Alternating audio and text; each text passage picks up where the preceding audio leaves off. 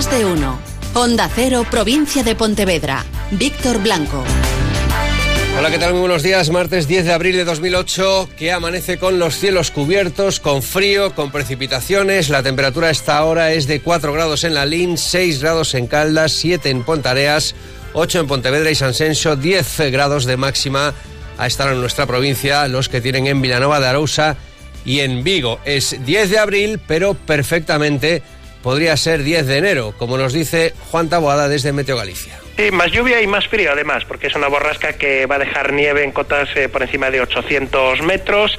En la zona de Vigo obviamente no va a nevar, pero sí los chubascos van a ser frecuentes y en algún momento incluso podrían venir con granizo, porque va a haber mucho aire frío también en la columna atmosférica. Así que en lugar de 10 de abril, pues podría ser 10 de enero y no nos extrañaría nada. Pues abrigaditos y con paraguas y van a salir ahora a la calle. Los que van a salir a la calle son los habitantes de Mos, o al menos los convoca la alcaldesa Nidia Arevalo para que protesten contra el Ministerio de Fomento.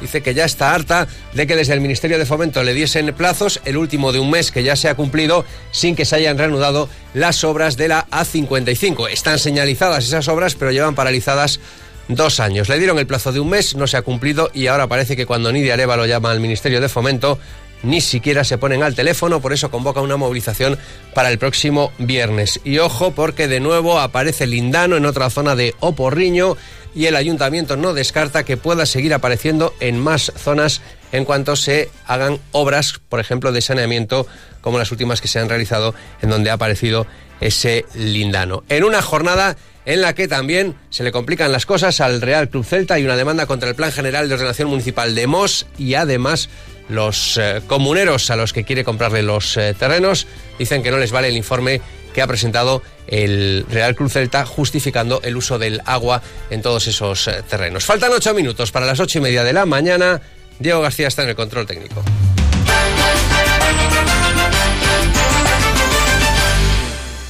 En mi LinkedIn soy Project Manager.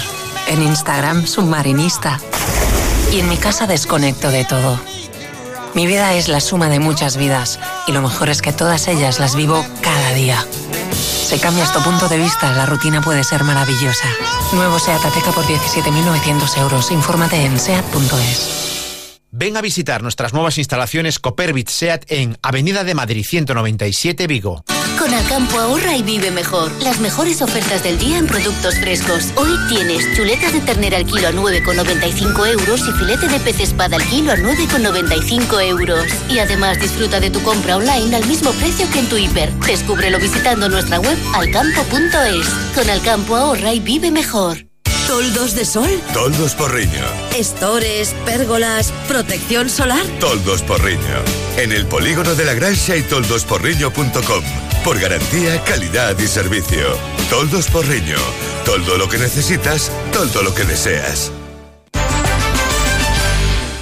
La provincia de A Coruña desde el año 2014 gana la de Pontevedra y se convierte ya en la primera por cifras de exportación de nuestra comunidad autónoma. Inditex, de alguna forma podría definirse así, le gana a PSA Peugeot Citroën desde el año 2014 y además por primera vez en este pasado 2017 a Coruña supone ya más del 50% de las exportaciones que se realizan en Galicia. En Pontevedra, en nuestra provincia, hay más empresas que exportan, pero la cantidad de exportación es mayor gracias a Inditex y a todas las empresas que trabajan para ella. Así lo manifestaba el responsable de comercio exterior, que aún así indicaba que a Coruña y Pontevedra las dos están en el top 10 de las provincias exportadoras españolas. Esto ha dado lugar a que, a Coruña actualmente sea la cuarta provincia más exportadora de España, situada solo por detrás por Madrid, eh, Barcelona y Valencia.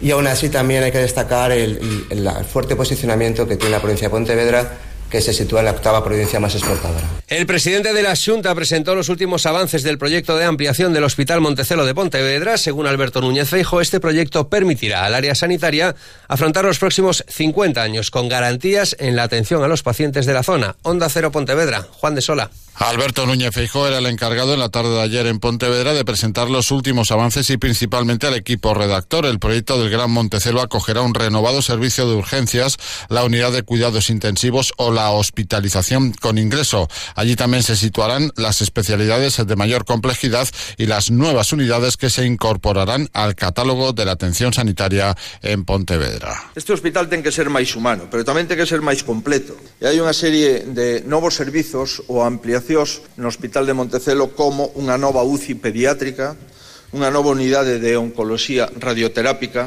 unha nova unidade de traballo, parto e recuperación dentro do bloque obstétrico e unha nova área de medicina nuclear. Una vez construido en el año 2021, según los planes de la Administración Autonómica, se iniciará la segunda fase del Gran Montecelo con la renovación integral del hospital actual.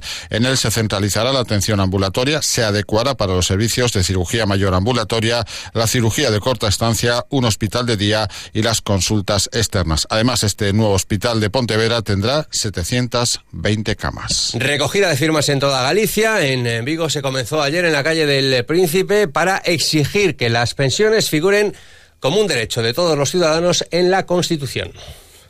Solo tengo un artículo e é que as pensións estén blindadas na Constitución de tal xeito que veña o goberno que veña non as poda nin recortar, nin privatizar e que se poda manter o poder adquisitivo seña o, o goberno do tipo que seña. Continúa la huelga, más de dos meses ya, de los funcionarios de justicia. Las diferencias salariales no parecen excesivas, pero lo cierto es que a día de hoy ni siquiera hay convocada una nueva reunión entre Xunta y sindicatos. Pablo Valeiras es el portavoz de Alternativa por la Justicia. Nos pedimos entre eh, 180 euros, pero eles están en cento, depende do corpo, dende 105 a 130. Por lo tanto, as diferencias evidentemente non son, non son moi non son moi importantes, pero despois de, de dos meses de folga realmente se convirten en insalvables. O que non se pode permitir é que despois de dos meses de folga é, é, é que hai que lembrar que nos empezamos en 400 euros. Estamos máis do 50% de, de baixo da nosa oferta inicial ou da nosa, da nosa petición inicial. Creo que eh, os traballadores demostramos a nosa intención negociadora.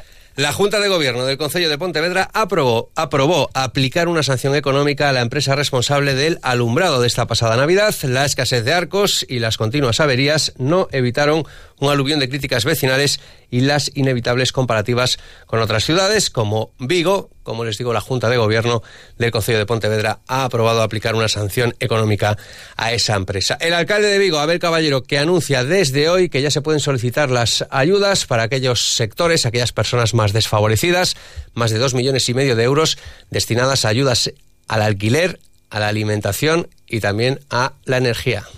Pues seguramente es bueno hacer alguna comparación. En Coruña, el año pasado se dieron 100.000 euros en ayudas similares. Nosotros 2 millones 532.000 este año. 8 y 28 minutos. A esta hora tenemos una cita cada día.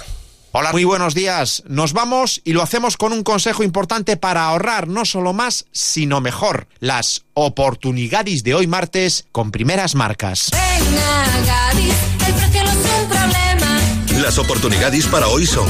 En charcutería, queso Arzúa Ulloa o Breseo, pieza 500 gramos, 3 euros con 45 céntimos. Y en carnicería, conejo fresco kilo, 4 euros con 55 céntimos. Solo hoy y solo en Gadis. Gadis, patrocinador oficial del equipo paralímpico español.